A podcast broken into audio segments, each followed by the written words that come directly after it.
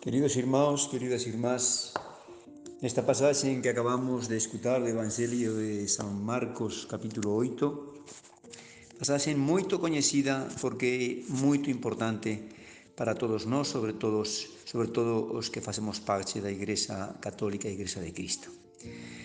Nela, podíamos dizer, usando terminología moderna, Jesús está facendo unha enqueche entre seus apóstolos, preguntándoles que coisa haxa, que piensan as persoas dele eh, depois de máis de dos anos de apostolado. E realmente veían que os irmãos que a resposta foi eh, desanimadora. Depois de estar Cristo pregando máis de dos anos, quase a final de súa vida pública, o povo en geral non tiña entendido, non tiña compreendido quién era Cristo e cuál era súa misión. Quen é Jesus Cristo na mentalidade, no coñecimento, na opinión das persoas? Uns que João Batista, outros que Elías, outros un dos profetas. Que desanimador. Porque é o mesmo Cristo, é a mesma palabra de Deus que está pregando, que está facendo milagres. É o mesmo Cristo, poderá haber algún pregador máis elocuente que ele? Imposible. E ao final, ao final, que respostas non se tiñan enterado de quién era Jesus Cristo. E aí esa resposta de San Pedro, inspirado pelo Espírito Santo, so ninguén te ensinou de carne e, e sangue, Deus, meu Pai, te revelou eso, Pedro, e por eso aí San Mateus nos va a nos va a transmitir, nos va a comunicar ese primado de Pedro eh, nos, San Mateus capítulo 16, eh, versículo 18, nos transmite ese primado, esa colación, ese conferir Cristo as primacía entre os apóstolos e constituir a Pedro primeiro papa, primeiro sumo pontífice de súa igrexa. Eh, eh, tú es Pedro sobre esta pedra voy a construir a miña igrexa. ¿Mm? Entón, inmediatamente, vexan, queridos irmãos, inmediatamente que Jesús aceita esa confesión e parabeniza a Pedro por súa confesión de que ele realmente o, o enviado de Deus, é o Mesías, o Cristo para salvar, ungido para salvar, aí Cristo inmediatamente vai endireitar, procurar endireitar os pensamentos dos apóstolos para les comunicar, comunicar cuál era a función do verdadeiro Mesías. No era ese Mesías político, ese líder que iba a liberar a Israel da opresión colonialista, falaríamos hoy, dos romanos. Esa era a idea que tiñan os apóstolos do Mesías. O Mesías va a ser un líder a estilo de David, o rei David, e agora, cando o Señor vai instaurar o reino de David, le preguntaran depois, antes, minutos antes da ascensión. A idea do mesianismo dos apóstolos e en geral das persoas era un Mesías humano, liberador do yugo dos romanos, que iba a devolver a Israel o poder, a hegemonía, a primacía sobre todas as nações. E non tiña nada a ver. Cristo non veía o mundo para eso. Por eso inmediatamente Cristo les ensina a verdadeira doutrina, o verdadeiro camiño. A, a redención se va a realizar no pelo suceso y triunfo humano conseguido pelas armas, mas pelo, por todo o contrario, o fracaso da cruz. O filho do homem deberá sofrer moito, ser rejeitado pelos anciaos, pelos xefes dos sacerdotes, pelos escribas, ser morto. E morto non con cualquier cruz, con cualquier morte, non morto na cruz, a pior, a máis infamante, a máis destructiva da personalidade, da dignidade, da honra de un home en aqueles tempos. Morto na cruz. A non se va a facer por medios humanos, e menos por sucesos ou triunfos humanos.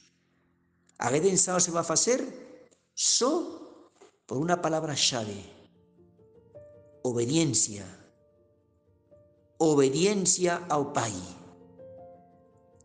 O pecado original, desde o pecado original até os nosos últimos pecados, todos son desobediencia. O pecado é desobediencia, rebeldia contra Deus. E ese pecado, esa desobediencia, esa rebeldia va a trazer todo ese monte infinito de, de calamidades, sofrimentos, de morte. Evidentemente que o camiño de salvación ten que ser o oposto. Ten que ser o camiño da obediencia e non cualquier obediencia. A obediencia perfeita, a obediencia total a obediencia até a morte na cruz. Se fez obediente, fala San Paulo en Filipenses 2, se fez obediente con una obediencia até a morte na cruz. E esa, queridos irmãos, esa é a vontade de Deus. Ese é o plano de Deus Pai. Podría haber habido outros, porén, se profundamos e consideramos e meditamos nele, evidentemente que ese é o mellor para redimir, para reparar a desobediencia, só está o camiño da obediencia. E obediencia te amorse na cruz. Porén, esta é unha doutrina que difícil. E máis que difícil, teríamos que dizer imposible de entender a pura gasa humana. Ese homem, puramente homem, sin más, sin Espírito Santo, Cualquier hombre no puede entender esto. Es imposible. No entendeu ni siquiera San Pedro. De poder estar acompañando y siguiendo a Cristo casi tres años, escuchando sus palestras, viviendo con Él, viendo hacer milagres, caminando nas aguas, na transfiguración, viendo a Cristo resplandecente como una lámpara, como un sol. Todo eso no bastó. Pedro seguía con la mentalidad humana, criterios humanos. Y cuando Pedro escuta que Cristo tiene que ser muerto, que van a matar a él, con ese, esa fogosidad, esa fogosa, ese carácter fuerte que tenía, reagió inmediatamente. Y tanto así que fala, eh, realmente es impresionante a fogosidade de Pedro. Fogosidade tamén hai reflexión. Carácter, un carácter colérico moito forte, carácter, carácter colérico moito forte, por tanto primario, falta de controle, e reagiu desta forma a mente extraordinariamente inesperada, unha cosa extrañísima. ¿Mm? Como teve coraxe Pedro de pegar a Jesús de un do brazo, levar a parte, llamando-o de lado, llevó a Jesús aparte y comenzó nada más y nada menos que a recriminarlo. Pedro recriminando a Cristo. Pero, pero amor de Dios, Pedro, piensa un poco. Piensa un poco con quién estás falando. ¿Quién está falando para você? Como ten coraje de hacer eso? E hai reflexión. É a puramente humana, son os sentimentos humanos, Pedro amaba a Jesús, e son os sentimentos puramente humanos naturais. E iso non presta, queridos irmãos, para comprender, para captar e moito máis para viver as cousas de Deus, se precisa algo máis que unha boa vontade, que un amor humano, de amizade, bom. Non é suficiente vai ter que vir a toda a forza do Espírito Santo. E por iso Jesús eh, reprendeu a Pedro tan duro, tan duro. Le llamó Satanás. Le llamó Satanás. Todas aquellas mentalidades, aquellas ideologías, aquellas ideas, aquellos jeitos de vida que nacen da pura natureza humana, de soa natureza humana, están estragados y son instrumento en muchas ocasiones de Satanás para nos afastar de Cristo. Pedro intentó afastar a Cristo do plano de su Pai, por eso Jesús llamó de Satanás. Todo aquilo, aquele que nos tente afastar do plano de Deus, que en definitiva é a cruz, Todo aquel que nos pregue, que nos asinale, que nos mostre otra doctrina, otro camino de salvación, es mentira, es engano. Por eso esa teología la prosperidad que pregan los protestantes están absolutamente desnorteados. ¿Dónde está eso en el Evangelio? ¿Qué tiene a ver eso con la teología, con la, filosofía teología da cruz, con la pregación da cruz de Cristo? ¿Qué tiene a ver esa teología de la prosperidad con la cruz de Cristo? Que es a pregación y a vida de Cristo. No tiene nada a ver. Jesús llama a Pedro de Satanás porque tentó afastar a Cristo da cruz. Nos, queridos hermanos, tenemos también que reagir como Cristo. En el momento que nos vejamos que alguien quer nos afastar deste evangelio puro, limpo, que é a cruz. Se alguén quer vir en pos de min, se negue a si mesmo, pegue súa cruz e me siga. Ese é o único e verdadeiro camiño do Evangelio.